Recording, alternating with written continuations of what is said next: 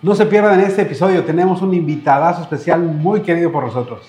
Que nos va a hablar sobre las anécdotas de su vida, su primer trabajo y su comida rara. Y juntos vamos a ver un pasaje de la escritura en Lucas capítulo 2. No te lo pierdas.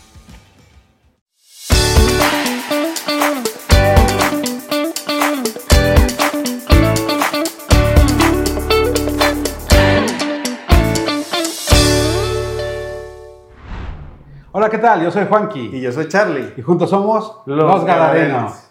Y estaremos hablando sobre cosas de la vida. Pero desde el punto de vista cristiano. No tenemos otro. No tenemos otro. Así que comenzamos. Pues como les prometimos, invitadazo especial. Muchas gracias por recibir nuestra Bonito. aceptar nuestra invitación. No, no, muchas, muchas gracias por la invitación. Me da, es un honor estar aquí. Me dice mi esposa cuando le dije que me habían invitado, le dije que hoy me invitaron a, a, a lo del pro- a pro- programa, el podcast, y, y me dijo, pues, ¿quién les canceló a, me- a la última hora? y le dije, no, no, no, me, eh, me, me necesitaban. y eso, ¿no? Para levantar el rating. Sí. Eh, muchas gracias Sí. por, por haberme invitado. El famosísimo Juanito. Tres estrellas. Tres. Mejor conocido en Reynosa como Juanito Maravilla. Esta no me lo sabía. Gracias. A lo mejor por el chico Maravilla de Batman, ¿no? Ajá, ándale. Anda mejor, pero mejor, sí, pero no, no, no estoy ah, complaining, ¿cómo se dice? No estoy, No, no, quejando. no me estoy quejando. Pero, pero enséñales, ¿por qué tres estrellas? Que no, sea- no es por los campeonatos. ah, porque eh, no es parte de la anécdota, pero eh, ya ni me acuerdo es de este lado, ¿verdad? Sí, porque tengo tres estrellas ah, tatuadas desde antes de conocer al Señor. ¿Hace cuánto, no? Pues con 15 días. Hace como 15, no, de hecho 14. Nada. Oye, y, y para tu trabajo lo tienes que, la tienes que tapar todavía como... como... No, de hecho, para la escuela sí tenía, sí tenía que tapármela ah, los dos años completos. La maestra una sola vez me, la- me- me las vio y me dijo que la tenía que tapar. Cuando empecé a trabajar ya me dijeron que no, tenía, no era necesario. Sí. ¿Y cómo lo tapabas? ¿Con ah, curita? Curita.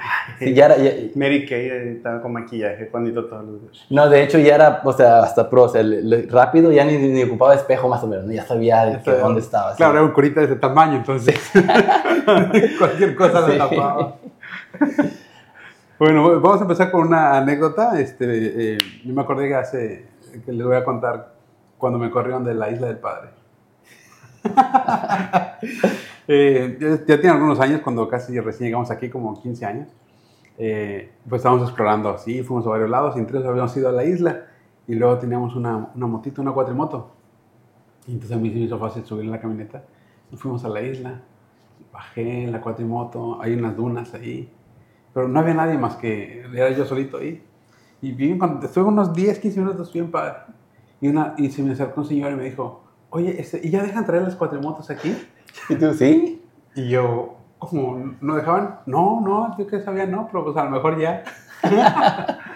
y entonces dije, no, pues entonces estoy haciendo algo mal, ¿no? Y entonces me voy a la camioneta, subo la cuatrimoto y ya estando arriba de la camioneta, llena de arena, llega la policía. Pero me, la- me agarró arriba. O sea, no me agarró infraganti. Y entonces me dice, préstame su licencia, su tarjeta de circulación, la, la motito. Me checó todo, me checó todo. Pues no, pues no encontró nada, pero, pero no, me no me podía multar porque no me había agarrado abajo. Y entonces dijo, este, no, no, está todo bien. Lo acompañamos a la salida. Oh, wow. Y entonces se fueron así atrás de mí. Ya ves que cuando subes el puente, Sí, para cruzar, este, yo subí y ya ellos se regresaron. Pero, Oh. y entonces dije, de mejores lugares me han corrido. y luego dije, ah, no, no, no, sí, este es el mejor lugar que me han corrido. Tú, Juanito, cuéntanos una anécdota. Has un. Bueno, te- de hecho tengo, tengo tres, pero no les voy a contar dos ah, cortitas. Pero, bueno, ¿cristianas o no cristianas? no, te- les voy a contar dos cortitas, pero es con, con aprendizaje, para que no les ocurra lo mismo. Ok. Ah, esto es cuando yo, estaba, yo, yo era chico, era, era, eh, eh, era un eh, muchachito, era, estaba chiquito, tenía como 7, 8 años. Obviamente yo no conocía del Señor, sí sabía, íbamos a la iglesia y mis papás nos llevaban, pero era nomás como de puro show. ¿no? Y una vez, ah, hasta me, o sea, me da risa recordarlo. Estamos atrás y, y nos ponen a todos los muchachitos en círculo. Creo que yo tenía la edad como Jared, más o menos, 7, 8 años. Y me dicen, bueno, le dicen a todos, ok, vamos cada quien a cantar una, una alabanza al Señor. Y pasa la primera persona y pasa el primer niño, niño, niño, y luego hasta que me toca a mí. Y cuando empiezo a cantar, empiezo... El único canto en ese tiempo que me sabía, bueno, no era ni canto, era la canción de Dos mujeres y un camino. Porque en ese tiempo mis papás... Te estabas eh, me- disimulando con Sí, eso. miraban ese, e- esa novela y pues yo también siempre la escuchaba y empecé a cantar Dos mujeres, un camino. Pero ¿cómo Y- va? Ahora, ahora nomás sé que es un camino, so, ya, ya, ya, ah, ah, recordamos eso, ¿verdad? Y, me- me- en el momento yo de- decía, ¿por qué me dijo el maestro que dejara de cantar? O sea, empezaste ahora- a cantar. Cuando, cuando te dijeron tu turno, tú empezaste a Si yo cantar. empecé la de dos mujeres, un camino, o sea, en aquel tiempo me la Pero hasta sabía. con las manos levantadas. Sí, sí. Y, Dos y- y- camino. Ay, no. Pero con pasión. Con mucha pasión, sí, no, no, no, no, con mucha pasión y, y- y recuerdo, ¿no? Que, que cuando les dijeron a mis papás, mis papás estaban, o sea, con pena, pero Rasgando. ¿qué les está enseñando a sus hijos? Y a eso voy, ¿no? Esa es la aplicación práctica. Lo que, nos, lo que vemos, lo que estamos, o sea, los, los hijos, la verdad, captan y saben, o sea, se llenan de lo que estamos viendo, ¿no? Entonces, eh, por eso quería contar esa anécdota. Oye, si a Jared le decimos ahorita, a ver, cántanos, cántanos una canción que canta en tu casa, ¿qué cantaría? Ya ves. Bienvenidos. sea. Ay, sí. No, y, y- y- y la otra es, eh, eh, estaba un poco ya más grande yo, era muy religioso, o sea, era muy religioso y ahorita les voy a decir por qué. ¿Eras? Eh, yo no digo yo que era, ¿verdad? Ya, esto ya fue como cuando yo era en high school, incluso creo que ya empezaba a conocer ella, que en esos tiempos ya tenía 17, 16, 17, 18 años más o menos por ahí. Pues yo, yo, yo en mi niñez había conocido de un Dios, porque dejamos mucho tiempo de ir a la, a la iglesia, desde que me corrieron de dos mujeres de un camino. No, y, pero yo sabía que había un Dios. Yo, yo lo sabía, no lo conocía, pero sabía. Entonces, mi religiosidad era yo todas las noches, a pesar de cómo me portara, tenía que hincarme a orar siempre. No podía dormirme si no me hincaba a orar. No sabía cómo, cómo orar, no sabía ah, a- al Dios en que le oraba, pero simplemente lo- le oraba a, a- a un Dios que simplemente yo pensaba que existía y que me escuchaba. Y en mis oraciones me acuerdo una vez, bueno, varias veces, yo oraba con Dios, pero yo hablaba con Dios como si fuera un teléfono, como si, eh, Dios, no, pues gracias, bueno, Sí, no, no, bueno. Por favor, que, que Johnny sí se quede con uno de los dos no, no, bueno, ya había pasado eso. sí, ti, ti. Bueno, yo, yo, yo obviamente no me ponía la mano así, la ponía siempre ah, ah, así y, y siempre hincado. Era, eh, si no lo hacía no podía dormir, o sea, era como que tenía que hacerlo. Y recuerdo que muchas veces en mi ignorancia le decía, ay Dios, no seas malo, pásame a mi abuelito porque tengo que hablar con él. Y, y- y- y yo me ponía a hablar con mi abuelito, o sea, en la oración. Ah, te lo paso, ¿eh? Sí, y, y, siempre abuelito, y cuídanos de allá, y, o sea, co- cosas mensadas, ¿no? O sea, y, y te lo estoy diciendo ya, ya, o sea, ya de grande, sin conocer al Señor. Todavía no conocía al Señor. y, y siempre ya para despedirme le decía, bueno, abuelito, pásame a Dios para despedirme de él, ya para, ya para, ya para terminar con la oración. Y sí le decía, bueno, ya me lo pasaba y, y yo... Y bueno, Dios, gracias por la oportunidad que me hizo de hablar con mi abuelito, aunque nunca escuché a mi abuelito, ¿no? Es, eh, y ya oraba, y terminaba y me iba a dormir. Era bien religioso. ¿Y luego te llegaba la cuenta del teléfono o no te llegaba? No, no me llegaba nada. Segunda aplicación práctica, enseña a los hijos a cómo orar. ¿no? Y ya le llegó ahorita con Jared. ¿Cómo oras, Jared? Jared, ah, pues agarras el Sí, teléfono. no, y- no, no, no, pues por wifi, papá. No, una videollamada. Sí, sí. Aquí tengo una app, una app. Pero sí, esas son mis dos anécdotas. Dijiste que tenías tres, ¿cuánto de la otra? Ah, es, es que la otra, eh, la verdad sí se las voy a contar, pero sí me da un poco pena porque ya pasó, eso sí ya tiene acaso unos dos años, me imagino. Y no se la he contado a muchas personas porque esa sí me da pena, pero ah, aquí Ah, aquí, ya- aquí, eh, aquí, a llegar a- aquí- Hasta a- China, lo, Argentina. lo bueno que no está grabando ahorita. so. Ya era cristiano. y yo trabajo en un, en un asilo de ancianos, en un nursing home. Y, y me dan ciertos pacientes que tengo que ver. bueno, me había tocado uno que entré, entré al cuarto y el paciente estaba básicamente, pues no podía moverse, estaba desahuciado, se puede decir así. Ah, mi trabajo era ir a estirarlo y yo estando estirándolo le hacía muchos ah, como ¿Quejas? quejas que le dolía y yo me sentí mal por el paciente y yo, y yo dije, estaba hablando con el paciente y le, le decía, perdóname, tengo que hacerlo. Y dije, no, esto no va a funcionar en, en, en, en, eh, en mí. dije, no, esto no, o sea, nomás estoy lastimando, no, no puedo ser. Y ya, ya mero, ah, pues ya mero se llega su hora no, ah, a lo que es. eh, Sí, sí. se- yo miraba, sí. Y dije, no, tengo que hacer otra cosa. Entonces lo miro a los ojos y lo miro que está sucio, eh, está. ah, pues la, la piel la tiene seca, tiene lagañas, tiene. Pues eh, no se había afeitado Afeitado. afeitado, tengo que hacer algo. Entonces me, vo- me voy de lado, aquí, hace cuenta, estás tú así, estás acostado. Ya sé lo que voy a hacer, voy a orar por él. Entonces yo lo que hago es, pongo mi mano a- a- en su, um, Frente. eh, eh, en su forehead, ¿sí? En su frente, y, y cierro mis ojos y estoy orando por él. Y, en- y de repente que se abre la puerta, es- se, se abre la puerta. Yo como terapista no puedo hacer nada de eso, no me, no me, no me es permitido, ah, pues, Compartir com- com- ahí. compartirles así, o sea, abiertamente orar por ellos, porque mi trabajo es, es, es, es más profesional, o sea, me están pagando por hacer la terapia. Abro y, y cuando escucho que abren la puerta, abro los ojos en medio de mi oración y me le acerco al paciente y le digo a la persona que está entrando, a la persona que iba a entrar, era de las, de las encargadas que estaban ahí. Le digo, oye, Abuelito. abuelito, eres tú. Checa la temperatura. A lo mejor la tiene. Abuelito, si recibiste mis llamadas. No. No, le hago así y le digo, oye, le empiezo a, a regañar a la muchacha. Oye, tiene lagañas. No lo, no, no lo han cambiado, o sea, no lo, no lo han limpiado. Y la, y la muchacha era una muchacha nueva y, y ella, no, no sabía, a ver, a ver, déjame ver. Le dije, te encargo que vayas por un trapito para, para que le limpies, por favor. Y yo, ay, gracias a esa lagaña. No, no.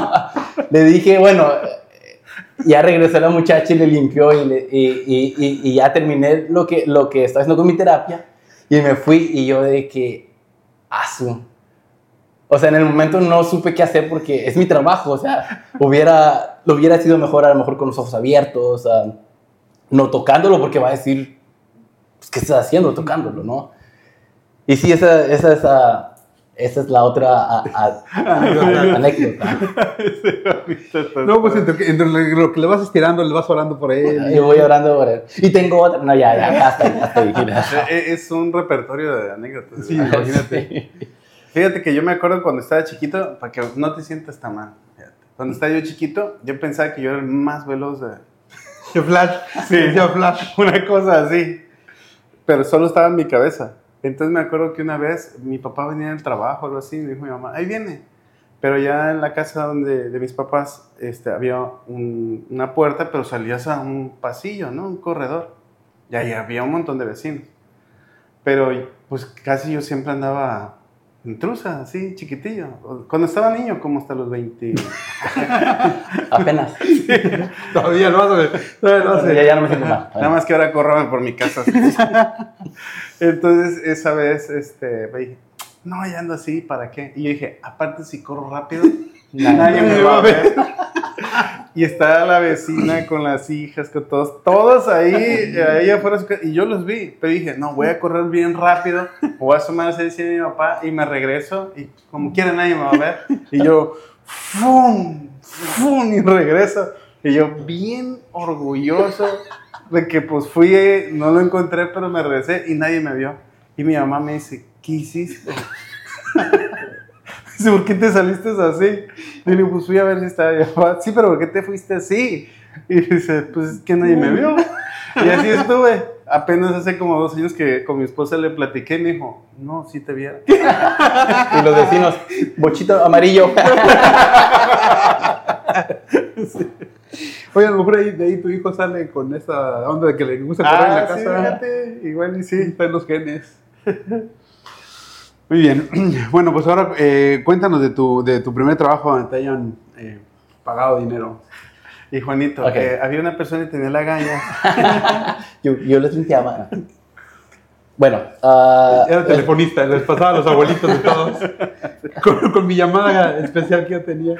no, bueno, ah, mi primer trabajo, yo, yo, yo soy el que le vendía los pollos de Charlie. Y él repartía. No, Ah, tú eres el pollero. sí, el pollero. Ah, Aquí No, tiene otro significado. No, no. Ah, a esa misma edad, más o menos, de los 17, 18 años, ah, yo, mis papás tienen un negocio de, de paletas, tienen, tienen un negocio, ellos les venden a los paleteros. Y ellos tenían, tienen venes y tenían, tenían pues, venes que no, que, que no, camionetas y que no ocupaban. Y ellos me dijeron, ¿no? Que, que si yo quería ah, ah, agarrar una, ellos me daban toda la mercancía y nomás yo lo, que, lo único que tenía que hacer es pues ir a vender a las calles. O sea, en hacer una ruta, pero ya al usuario final, al consumidor final, ya no a los paleteros. Sí, sí, hacer una ruta, o sea, o sea alistar la ven, preparar elotes, ah, ah, esquites, ah, los dulces y todas las, las paletas, chicharrones, y ir a las calles, ¿no? Al tilín, tilín, tilín. Y, y sí, ese fue mi, mi prim- primer trabajo, que de hecho, en aquel tiempo, en los- a los 17 años, ah, yo tenía mi primer novia. Y, y ella nunca se enteró que yo vendía paletas porque me daba pena. Entonces, ah, yo, yo a ella nomás, ah, pues la, la miraba los fines de semana, íbamos, salíamos. Yo siempre llegaba con puros unos, pues me pagaban con unos y de cinco. y, y, mu- Y Juanito y- con los... y, y los pe- y pesetas, o sea, bastantes pesetas. Y siempre que pagaba, siempre pagaba con, con bastantes unos. Y me decía, ¿y en qué trabajas? Yo le dije, no, pues mis papás me dan dinero. O sea, no, nunca le quería decir que, ¿cómo se llama? En lo que trabajaba porque me daba pena. Que con Jackie le dije y funcionó. O sea, con Jackie le dije y se quedó conmigo. O sea, Pues Jackie claro, dijo, ah, le, le dio paleta". lástima.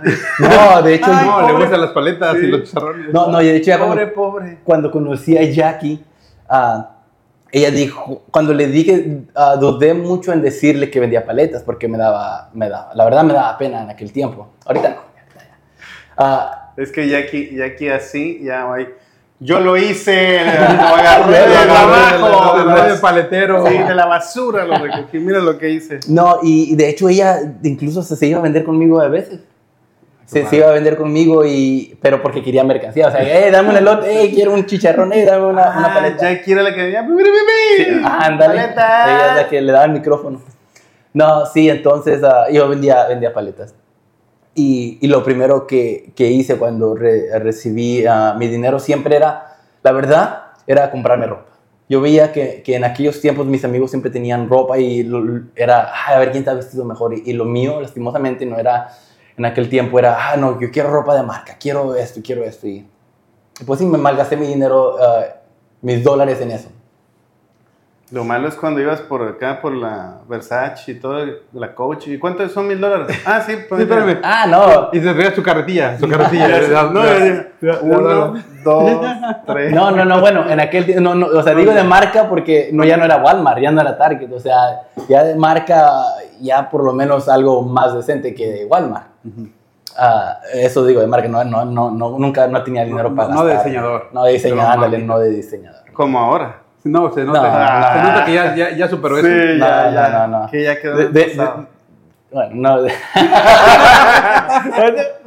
de hecho, yo no me compro la camisa, mi esposa me lo compra. Yo, yo eh, eh, de repente llego a la casa y, y, y esas camisas, ay, es que tú siempre te pones lo mismo, ya te compré eso. Y, y sí, la verdad, en la, en la casa siempre me pongo lo mismo. So. Entonces, ahorita ya. Y aquí, hasta la fecha, para recordar de dónde sacó Juanito, va y va. Uno, dos, tres. Sí, sí, que cuando te compras la ropa es porque tú te vistes malísimo y ya tiene que... Sí, la verdad, la verdad, sí. So, gracias, Jackie. O sea, hoy No, hoy, no, hoy lo checó, hoy lo, lo sí. revisó, le dio No, vuelta, todo, tú- lo peinó. Tú eres el que se levanta en la mañana y ahí te tiene ya aquí en la, toda la No, no, no te, no te- hasta me puso aquí unas mascarillas, o sea, me puso unas mascarillas. Me, digo, Jackie, para, para que no se vean las ojeras. para que no se vean como quieras, te van a ver. sí, no, pero la verdad, ya, ahora mi esposa es la que me viste. Cu- Cuando vemos que vienes mal, Ya aquí. los zapatos ya cambian, ese, ese, reloj ya, ya chole. Ya ven, no hay que decirle nada. No, ya. Muy bien, eh, cuéntanos de alguna comida rara que, alguna paleta que mezclas con algo. Con algo, Elote. No, de hecho sí tengo una rara, es muy, muy exótica, ah, que incluso ah, no es cara, pero es difícil de encontrar. No recuerdo cómo se llama, pero sí, ah, yo sé que en francés es cos de palais. Son unas, de hecho tengo una foto, no sé cómo se, a ver si ustedes lo reconocen. Mira, rapidito. Son esas, A ver. Ah, pues las patas de pat- patas de patas de pollo, ah, Patas de se llama. Palais, ¿eh? Bien francés. Bien francés, sí. Las patitas de pollo. A mí me, de hecho, mu- nunca he visto a mucha gente comer eso. Las patas de pollo. No sé si a ustedes les guste. No, yo casi no. ¿No? Ver, me gustan Yo, más yo sí los- las he probado. Los En, pescuezos. en México todavía se venden Sí. más con, así en vasito con el Sí, me gusta. me- o sea, no es algo que lo como siempre, pero es algo que, que, que a mí me gusta que, que no, he notado que no mucha gente la come. De Pues hecho, hace- ahorita ya las venden deshidratadas para los perritos. ¿a dónde para ir a comprar? No, sí, ahorita anda una moda tremenda. No, de hecho hace como seis meses, ah, más o menos unos seis meses, tenía ganas y me fui al HB porque sé que ahí los venden.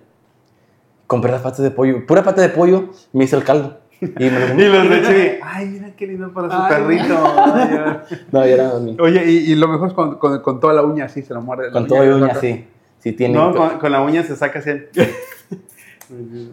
pero la verdad está muy buena, sí. Pero se no, las recomiendo. no sé cómo la ven en el, en el centro comercial, pero originalmente te las tienes que asar para que se le quite la piel y luego las hierves. Tiene todo un proceso. Ah, no sabía. A lo mejor ya te la- no, ya te las han de vender No, ya limpias. las Creo que ya peladas. limpias, Lo sí, que ya. pasa es que Ah, es el pollero mayor. sí, las patitas traen como unas escamas, Escamas, pero sí. cuando las- el pollo lo remojan en agua caliente, Ah, Se le sí, caen. no, estos ya no, ya no estaban, sí estaban bien tiernitos. sí, ya se le cae.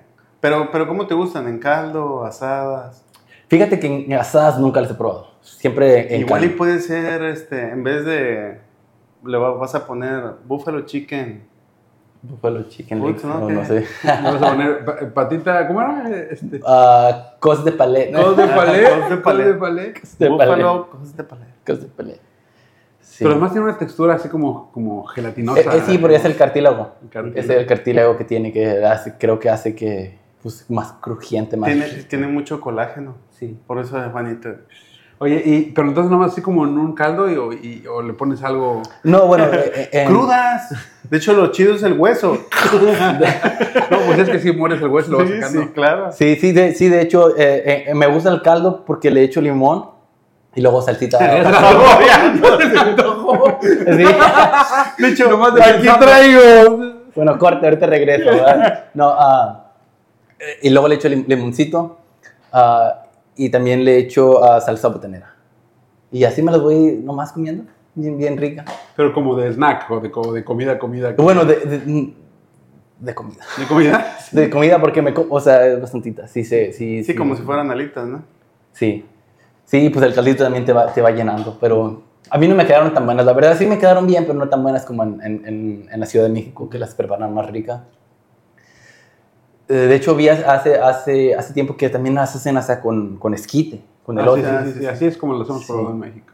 Pero sí, bueno, yo, no, yo los probaba con el caldo. De hecho, cuando vendías pollo, eso es lo que menos se vendía, o sí había gente que lo compraba.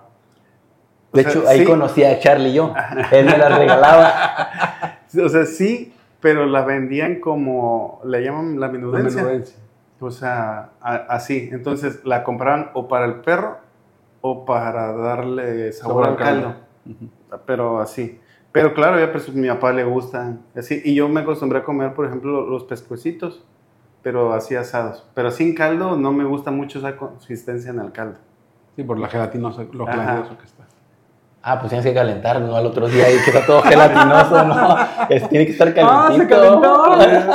Oye, pero ¿sabes qué? Ahorita que estás diciendo eso, por eso te digo que ahí puede ser tu nueva línea de negocio. Porque las alitas eran igual, eran parte de la menudencia. Sí. Ahorita ya no. Y ahorita ya no, pero cambia por zonas, fíjate. Porque allá, todavía en Tabasco, les pregunto, sí hay alitas, sí hay restaurantes y todo, pero no es como que todavía... Es un boom como... Ajá, entonces no es como un boom, como que lleguen a la pollería y le digan, ¿me vendes puras alitas? No, no. Como acá en el norte es ya, do- donde vayas, Pura chicken wings. sí, o Sí. sea, no, y también crudas para preparar.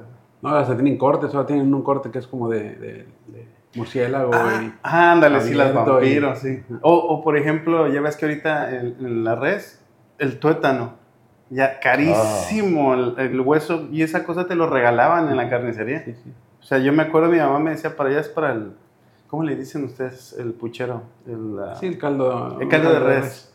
Este, pues te lo regalaban en la carnicería y yo, fum, fum, el carnicero te las regala. Y ahorita, no, ahorita el hueso cuesta bien Está caro. bien caro.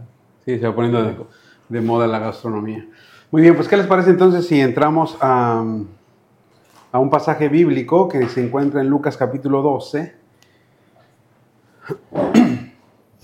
del 22 al 31? Puedo ir leyendo un- uno o dos versículos y luego lo vamos comentando como, como vayan queriendo. Jesús en el contexto viene de advertirles acerca de la hipocresía, que era una... eh, que es la apariencia religiosa de aparentar algo que no es, y después les advierte de la avaricia, ¿verdad? Este deseo desmedido de tener algo, no querer compartirlo y que además no te sacia, que siempre quieres más.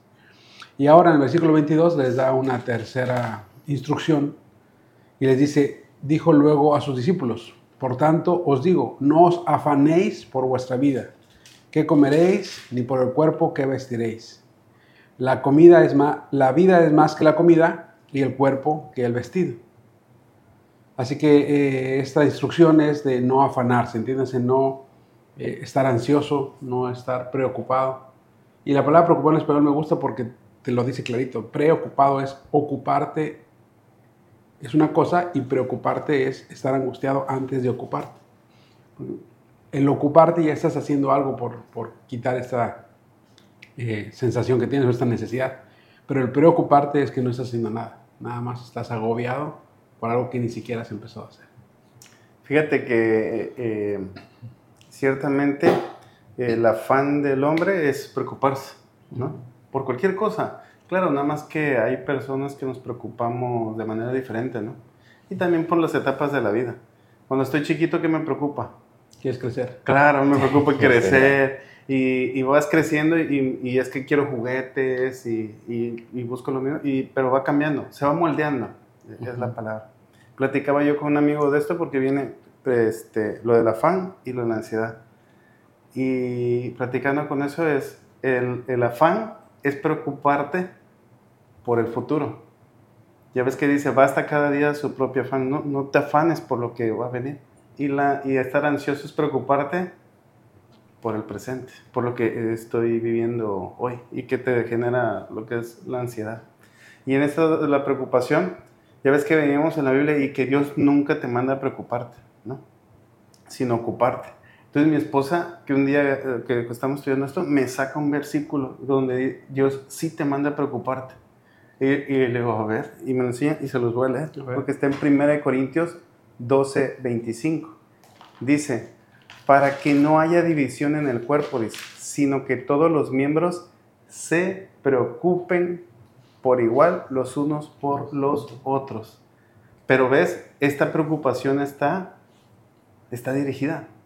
Está, pero es una hermosa preocupación que habla del amor de Dios, no Mm. de un pendiente de un problema, sino de preocúpate de los demás. pues. O sea, ten en tu mente el amor por los demás con anticipación. ¿Ves? Para orar por ellos, para ver sus necesidades. Claro, claro, claro, para... Sí, pues es que engloba todo eso, ¿no? Y, y creo que aquí, el, ah, creo que el Señor aquí en, en- en lo que comentas ahorita, aquí lo puedo ver el amor que tiene hacia nosotros, que como que se preocu- preocupa por sus discípulos. ah, es- estamos viendo que El Señor se había dirigido a sus discípulos, lo habíamos visto desde el ah, versículo 1, había una multitud grandota de millares, y Él está enseñando acerca de a quién se debe temer y, que, y lo que tienes que cuidar. Y luego, sobre todo, les dice, ¿no? El, que, cuál es el único ah, pecado que no se les sería perdonado. Pero luego, luego viene una ah, interrupción, interrupción de, de, de, alguien que estaba afanado, ¿no? Ah, que estaba ansioso por, por, ah, por los, la herencia, bueno, de, de, dos personas, ¿no? dos hermanos, y interrumpe al Señor, lo mismo que había hecho esta María con, cuando el Señor estaba uh, enseñando, ¿verdad? Ah, no, que, me, que no te da, o sea, pendiente que me sirva, que me, que me, que me ayude. O sea, lo mismo. Y el Señor ya le cuenta la parábola, les cuenta la parábola del, del hombre rico. Y luego aquí en el 22 empieza otra vez dijo luego a sus discípulos, otra vez, él, regresó otra vez a eso. Por tanto, no os digo, no se afanes, sabe lo que están pasando sus discípulos. Y, me llama mucho, mucho la atención aquí, es el, el dos cosas, ¿no? Que dice, por la vida, uh, por, la, dice, uh, por vuestra vida y por el, por el cuerpo, ¿verdad? Me llama mucho la atención, ¿por qué la vida del cuerpo? ¿Por qué la vida del cuerpo? Cuando el Señor hizo al hombre ah, sin pecado. El Señor les había dado vida, les había dado cuerpo, o sea, no se preocupaban de qué iban a comer. El Señor les había dicho de todo algo pueden comer. Aquí ya está, o sea, despáchense. No les, no les, no, les digo preocúpense de qué se van a vestir, porque ellos no, no conocían qué era el pecado, no, no, no conocían en sí. Entonces ellos estaban, estaban bien. Hasta incluso en el, séptimo día fue cuando el Señor dijo, ah, todo esto es bueno, voy a reposar. Bueno, y el pecado nos trajo eso, nos trajo el, el necesito que empezar a trabajar, necesito que empezar a eso para poder alimentarme, para poder vestirme bien, para poder eso, cuando así en el principio no lo fue. Y, y, me recordó eso porque me recuerda a Adán y Eva, es cuando el Señor nos había hecho sin afanes. Y creo que por eso dice el, el, el 23, que la vida es más que la comida. O sea, si Dios ya te dio la vida, te va a dar cómo sustentarla, si, la vida vale más. ¿no? Y lo mismo con el cuerpo. Si ya te dio el cuerpo, pues te proveerá para vestirlo. Si ya te dio lo más importante, ¿cómo no te va a dar lo, menos? Y luego dice eh, Jesús, ah, bueno, y lo que tú decías, que está dirigido a sus discípulos. ¿no? A sus discípulos es esa instrucción de no afanarse. Y es que sus discípulos debemos estar en la confianza de que tenemos un Padre Celestial que provee los que no son sus discípulos, pues no hacen mal en afanarse, porque no tienen un, padre que esté al cuidado de sus necesidades. Pero en el caso de los discípulos no debería haber afán y nos va a dar varias razones. La primera está en el versículo 24, donde Jesús usa a los cuervos como maestros. Dice, considerad o mirad, apreciad los cuervos, que ni siembran ni ciegan, que ni tienen despensa ni granero y Dios los alimenta. Y termina ese versículo con una pregunta retórica. ¿No valéis vosotros mucho más que las aves? ¿Cómo Dios utiliza esta comparación de un cuervo? Que para nosotros, ¿qué es un cuervo? un animal inmundo. ¿no? De repente te viene y un cuervo y, y, relacionas con algo malo, ¿no? Estamos acostumbrados. Pero Dios lo utiliza aquí porque conoce el corazón del hombre. Desde lo anterior, Él sabe que nuestras preocupaciones, nuestro afán va a estar en lo material, en lo superficial.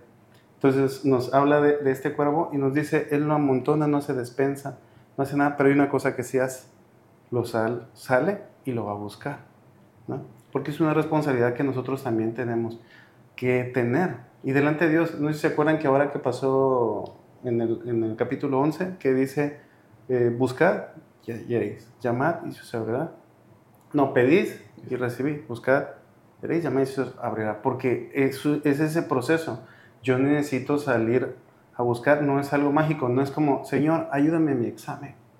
Sin haber estudiado. Y Dios, ok, estudia. Yo te ayudo con el temor, pero estudia. ¿no? O sea, yo voy a estar ahí, no vas a estar solo. Pero es esta parte, Dios siempre a veces nosotros nos desvalorizamos, ¿no? Y no es que tengamos un valor mayor que Dios, porque no es así. Pero Dios sí nos da un valor mucho más alto que el que hasta a veces nosotros mismos nos damos, ¿no? Y, es que mm, termina así diciendo, ¿verdad? No vales mucho más vosotros que las aves. Y es que aunque las aves y el hombre son creación de Dios, dice el Salmo 8 que el hombre es la corona de su creación. De hecho, en Génesis que mencionabas hace ratito, Dios pone al hombre a gobernar sobre el, el resto de la creación, porque le puso aliento de vida. O sea, si tiene un Sí. valor más alto y si Dios tiene cuidado de las aves. Eh, En, en el Sermón del Monte dice, habla de las aves en general, ¿no? Mirad las aves. Y aquí específicamente todavía habla de los cuervos. Creo que además, para hacer más fuerte su punto de que son animales no limpios, eh, pero además son más grandes, además son carroñeros, se comen comida, eh, eh, carne. No es lo mismo alimentar a un gorrioncito que alimentar a un cuervo que come carne. Y aún así, el Señor tiene cuidado de esos animales y todos se van a, a- a dormir con comida. Dice, si Dios hace esto con eh, seres creados que no tienen el mismo valor que el hombre, ¿cuánto más lo hará por nosotros? Algo que aquí que, que resalta mucho es el considerar, ¿no? Porque la verdad vivimos en un mundo, bueno, sí, en un mundo donde ya no consideramos nada. O sea, e- en verdad, eh, la vida es rápida. La vida es rápida, la, vida es rápida y a veces nos cuesta mucho parar, ¿no? Parar. Yo, yo miro mucha gente ah, que, que, que, o incluso yo he puesto como fotos de, de, de, la naturaleza y la creación de Dios, pero Ah, porque se ve bonito. Pues, ah, voy a tomar una foto al- al cielo porque se ve bonito. Pero nos invita a considerar quién lo hizo, quién es el que lo, quién es el, el que está haciendo. Y, y en este caso, los cuervos, pues, si no lo hubiéramos leído aquí, o sea, pues, ¿quién va a considerar? De incluso aunque sea, ¿no? Una, una ave, o sea, ¿quién nos va a considerar? ¿Quién va a saber, ay, cómo come? ah? O sea, la verdad, creo que me cuesta mucho, ¿no? Nos cuesta mucho el, el considerar, porque también ahorita nos va a decir considerar los lirios. Dice eh, 25, hablando de este afán. ¿Quién de vosotros podrá por afanarse añadir a su estatura un codo? Y hace es otra, otra pregunta retórica que es clara respuesta, ¿verdad? Que, que- nadie. Y es que este afán, que es un sinónimo de, de la preocupación, de, de- de la ansiedad. Y fíjate que cuando checaba esa palabra en el original, una de las, cómo lo describe, es el afanarse, es como cuando estás siendo jalado por varios lados. Imagínate que tú estás, te jalan para acá, te jalan para allá, te jalan para allá. Y al final estás simplemente siendo jalado, pero no avanzas nada. Y, y aquí dice eso, que alguien que se llegara a preocupar mucho, mucho por que quiero crecer eh, medio metro, pues por más que te afanes y ocupes toda tu preocupación en eso, no vas, no va a poder, porque Dios tiene determinada la estatura de cada quien. Y otra traducción decía, ¿quién más, por más que se afane, puede añadir una hora a su vida? Y es que esta palabra de, eh, de eh, um, estatura habla de, de, eh, madurez, ya sea madurez en tiempo o madurez en, en tamaño. Entonces otras traducciones dicen, dicen eso, pero es la misma idea. Tú no puedes agregarle una hora a tu vida a lo que Dios ya determinó, o no puedes agregarle más estatura a algo que Dios ya determinó. Es algo, es una potestad que tiene Dios en eso. Y mm, por eso el versículo 26 dice, pues si no puedes ni aún lo que es menos, ¿por qué te afanas por lo demás? O sea, sí hay cosas en las que nos afanamos que tú podrías cambiar algo y mejorar la situación. Y ni, con esas podemos. ¿Por qué te afanas en cosas en las que ni siquiera está a tu alcance? Que está solamente en la potestad de Dios. Y es que, fíjate que yo estaba viendo cómo Dios utiliza aquí ejemplos o cosas muy eh, determinantes que para nosotros pues, las ignoramos, ¿no? Como esto. ¿Por qué te afanas por añadir este, un codo a tu estatura? ¿Quién se pone a considerar eso en el día a día? Nadie, ¿no? Porque esas cosas me hacen preocuparme, está dando un ejemplo de preocuparme por cosas que ni siquiera yo determiné. Y en esta vida hay cosas que son así, que nos preocupan. ¿Con quién me casaré? Como, ¿quiénes son mis papás? O sea, son cosas que yo no determino.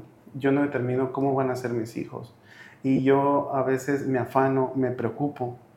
O, por ejemplo, ¿dónde trabajaré? ¿No? Estás preocupado por el ingreso. Y hay veces que uno determina, quiero trabajar en tal lugar.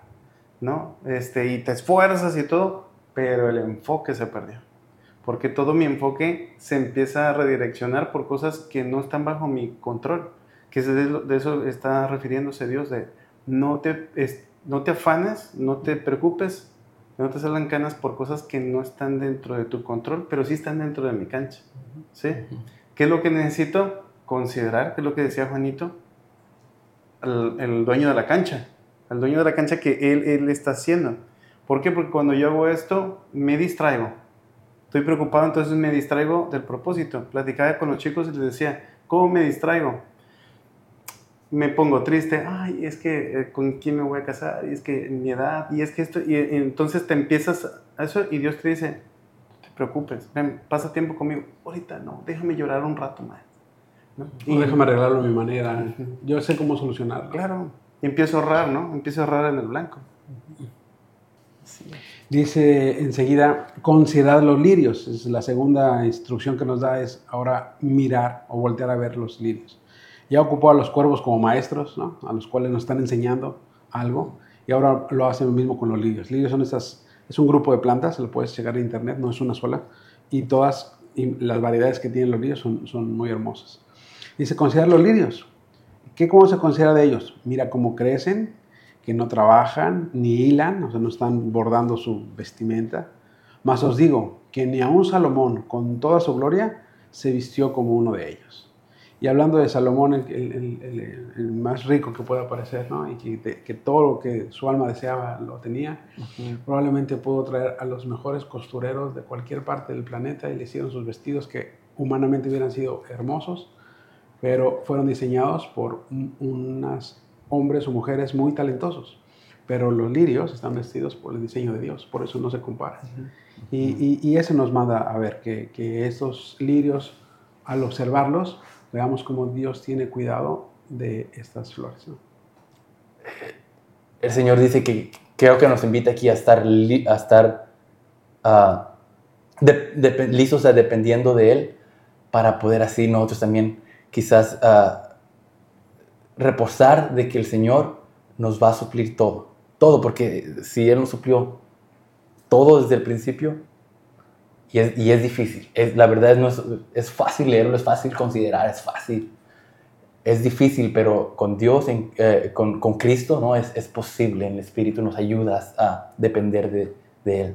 Sí, poner nuestras cargas en Él, ¿no? Porque dice, considera a los lirios. Y cuando estoy eh, diciendo esto en este contexto, ¿cuánto dura un lirio? Según yo me sigue como 15 días máximo. De, o sea, un corto tiempo. Y, y si tú lo ves en perspectiva, cuánto tiempo, cuánto trabajo llevaría. Imagínate si los científicos desarrollaran su propio lirio. Les llevaría décadas, siglos tratar de investigar cómo es que se visten de esa manera. Es un trabajo espectacular para un corto tiempo. Se imagínate el creador con un diseño tan eficaz diciendo, para mí el tiempo no es problema y, y te estoy comparando con eso, si él dura 15 días y, tú, y ellos duran más, y, se visten de esa manera, imagínate qué valor tengo yo para ti.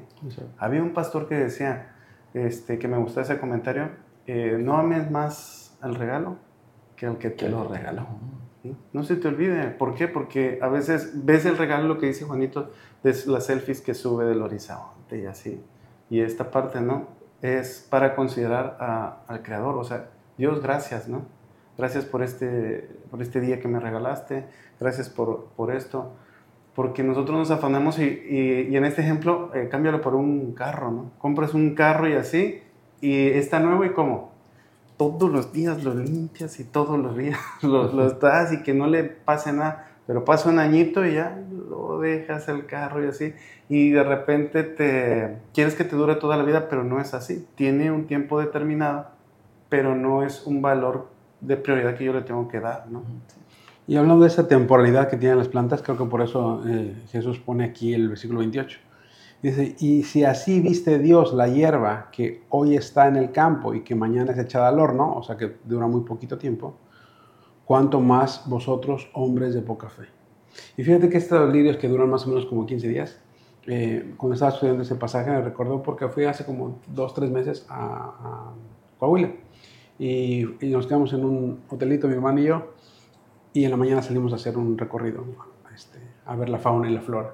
Y hay una, una, planta, es como un tipo cactus, cactus redondo, con, con espinas. Eh, tiene un nombre específico. Pero la onda es que da una flor al año, una sola. Y el tiempo de vida de esa flor es un día. O sea, sale, se florece, se marchita y se cae un día.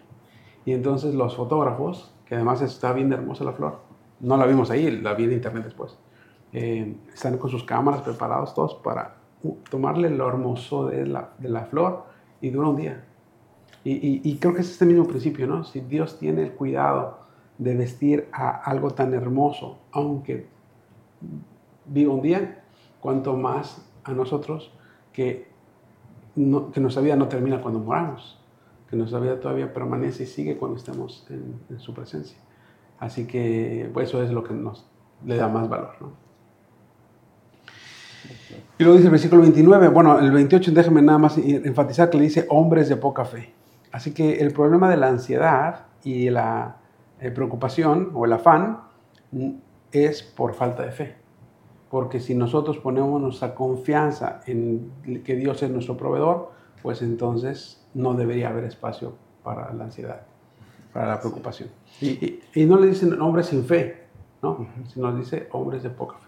Sí, y no es la falta de provisión, porque Dios está diciendo, proveedor hay, hay, pero que tú no vengas a buscar la provisión, eso ya es tu parte, pues. ¿Por qué? Porque por eso tienes poca fe. Decía José Luis en un comentario eh, que me gustó que decía, el, carro, es que el carro no tiene gasolina, ¿qué haces? Le pones. Le echas gasolina. Hombres de poca fe, no, tiene, no tienes poca fe, ¿qué le tienes que echar? Fe. Pues ponle fe, échale fe. Y la cosa es que sé hacer lo bueno, pero no lo hago. Y es, échale fe, ¿cómo le echo la fe? Romanos 17. La fe viene por el oír la palabra de Dios. Y eso, y esos tiempos de comunión, ¿cómo? Es, es este, ¿cómo se llama? Hago mis devocionales, en los días que hago mis devocionales en la mañana y todo salgo, ¿no? Salgo así como Moisés bajando del monte y me brilla y me hermosea el rostro y así. Pero los días que no, uff, o sea, son horribles. Es mejor ¿Cómo, ¿Cómo, es que dice ese versículo que dice es mejor un día en tus atrios que mil fuera, de, ellos? ¿No? Y es eso. Y es que la, la confianza viene de conocer a, a, aquel que le pones tu confianza. Por eso se necesita una comunión continua con el Señor, que su palabra nos vaya diciendo qué es, quién es.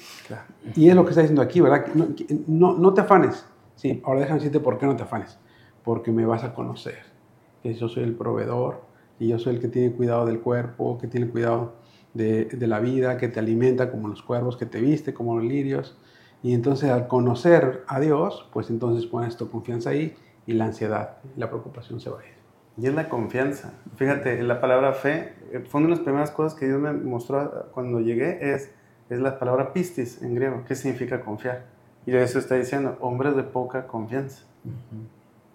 Y aquí le está diciendo a, volvemos a sus discípulos, como dijo luego a sus discípulos. Y sabe que les faltaba fe.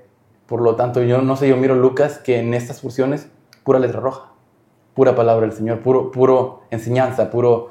Eh, el Señor sabe que ya está a pocos días de ser crucificado, pura enseñanza, pura enseñanza, pura enseñanza, porque usó la parábola anterior del hombre rico para dirigirse a, a ellos. Usó esa parábola porque ahorita vamos a ver el 29. Empieza vosotros, vosotros pues, deja tú que, que sus hermanos sigan peleando, pero vosotros, no te preocupes.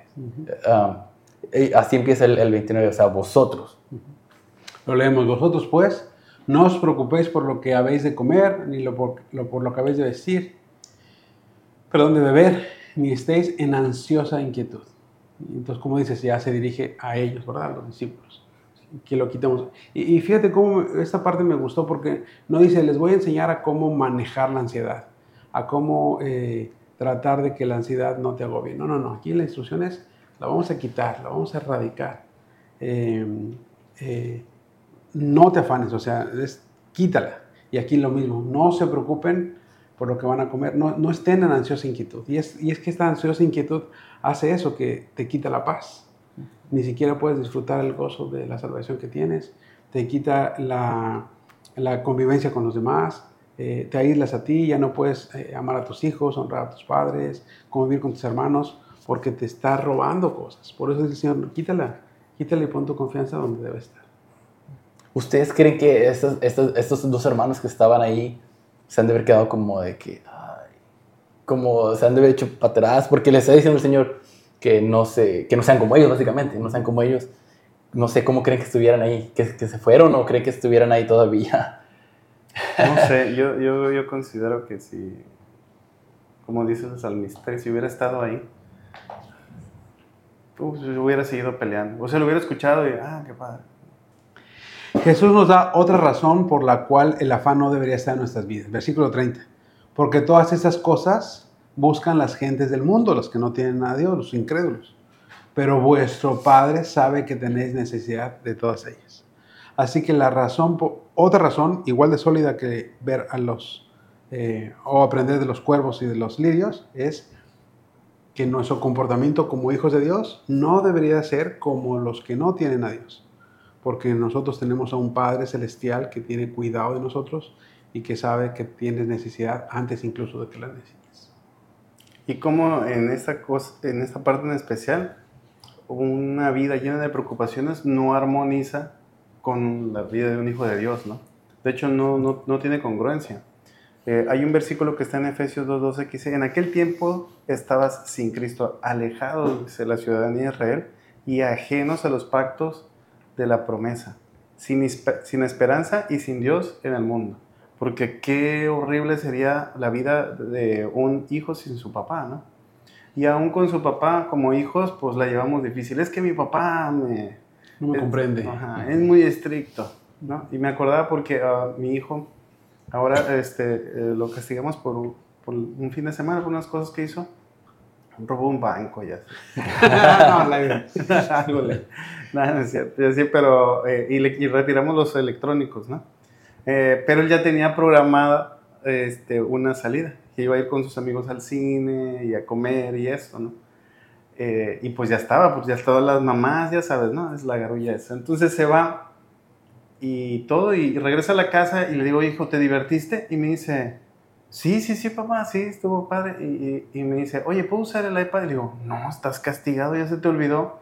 Y me dice, oh. se le acabó el gozo. Ajá, y yo, hijo, acabas de venir de, de divertirte, todo, pues yo quiero esos castigos y me hizo pensar eh, esta parte, que Dios como Padre, la verdad es que así son sus castigos, porque Él nos castiga como hijos y claro, sí, pasamos pruebas que nos ayudan a madurar, pero son ligeros, no nos deja ir eh, la mano, ¿no? ¿Por qué? Porque ciertamente también eso hace un, un, papá. Si yo dejara que otra persona castigara a mis hijos, ¿cómo los va a castigar? Sin misericordia, sin amor. Nada, con toda la mano.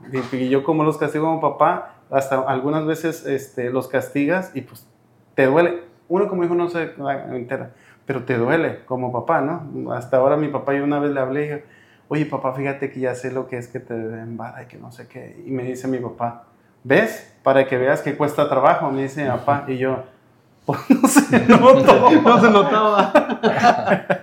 Saludos, amigo. Pero fíjate cómo, cómo dice aquí que Jesús dice, pero vuestro Padre, o sea, Dios quiere acercarse a nosotros como el Padre que es, ¿verdad?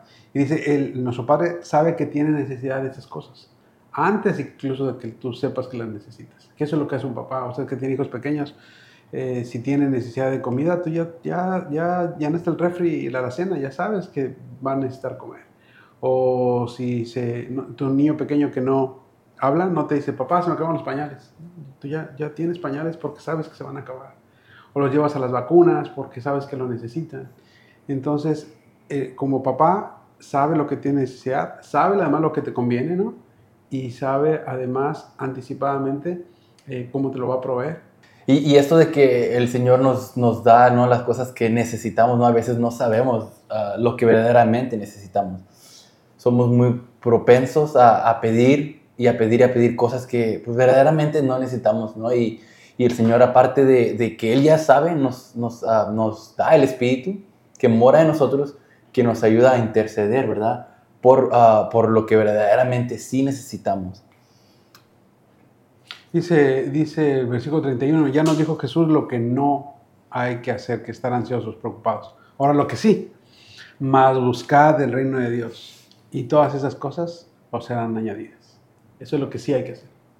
Eh, y fíjate que en otro multiverso venía esa parte y sacamos de contexto este versículo, ¿no? Eh, más buscar el reino de Dios y todos.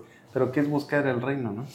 Y, y, y ciertamente la profundidad de buscar el reino la ha ido explicando Dios.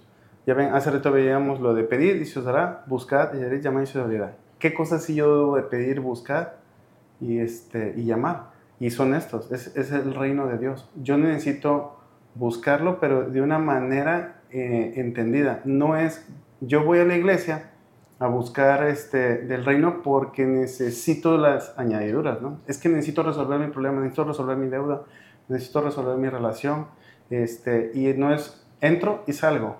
Ya lo busqué, ya lo hallé, entro y me voy. ¿Por qué? Porque ya se arregló lo que buscaba y se acabó. No, es una manera entendida. Busco, ya llegué al reino, de aquí pertenezco. O sea, ya llegué a casa. Esta es mi casa. Y esa casa tiene reglas. Y ese rey se va a encargar de darme esas instrucciones y hasta de explicarme las añadiduras. Porque las añadiduras no son, no son una provisión mía para yo consumir, sino son herramientas. Son utensilios que Dios me va a dar, que Dios me va a entregar para que el mismo reino se siga extendiendo, ¿no? Y, el Señor aquí, ¿no? Ah, el Señor Jesús sabía muy bien ah, lo que les estaba encargando, ¿no? A sus 70 ah, discípulos les encargó que, que, ellos fueran a preparar a, las ciudades donde, iban donde el Señor iba a llegar, que el reino de los cielos se había acercado, ¿verdad? Que fueran y predicaran y, si no lo querían recibir, que como quiera fuera por las aldeas y, y gritaran, ¿no? Que el reino de, Dios había acercado, ¿no? Para que ya no hubiera excusas, ¿no? Y, Él sabe la necesidad de saber que el reino de Dios está cerca para poder así nosotros uh, depender de Él, ¿no? Añadirnos a, Él y depender más de Él. Por eso creo que el, énfasis aquí es no buscar las añadiduras, que es lo que nos lleva a la ansiedad, ni buscar a Dios para que me dé esas añadiduras, porque sería algo convenenciero. ¿no? no, simplemente buscar al rey de ese reino y estas cosas, como un padre que tiene cuidado de sus hijos, vendrán por añadidura. Y por eso del versículo 32 Jesús de una forma muy amorosa dice, no temas, no teman manada pequeña, porque a vuestro Padre le ha placido daros el reino. Y, esta manada pequeña hace referencia a un eh, pequeño rebaño de ovejas que necesitan un pastor. Y es que Él es el pastor, Él es el gran pastor de las ovejas.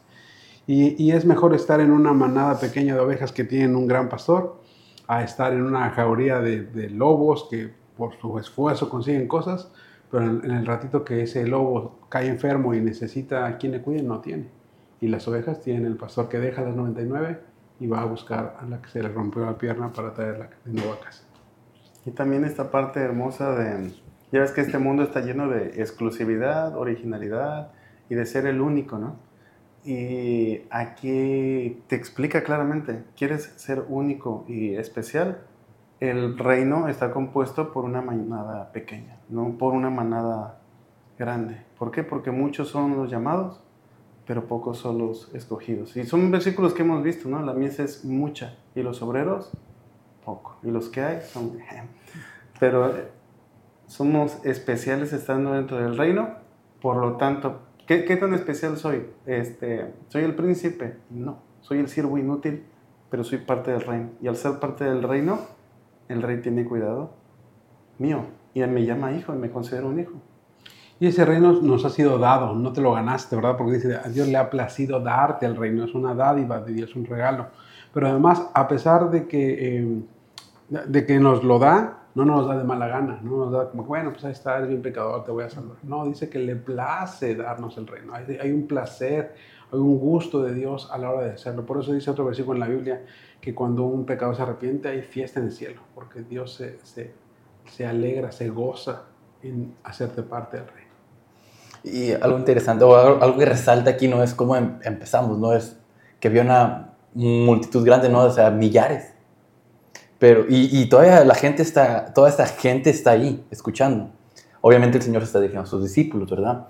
Pero el enfoque aquí de, no es para todos, es para esa manada pequeña, para ti, para ti, para, o sea, y nos conoce por nombre. Y se me hace muy interesante eso, ¿no? Porque, pues, el Señor sabe eh, en su soberanía quién sí, quién no, ¿verdad? Y digo, dice el versículo 33, vended lo que poseéis y dad limosna, o sea, sé generoso. Haced bolsas que no se envejezcan, tesoros en los cielos que no se agoten, donde los ladrones no, el ladrón no llega ni la polilla destruye. Y termina diciendo así, porque donde está vuestro tesoro, ahí estará también vuestro corazón. ¿Qué culmina diciendo cuando explica el, esto?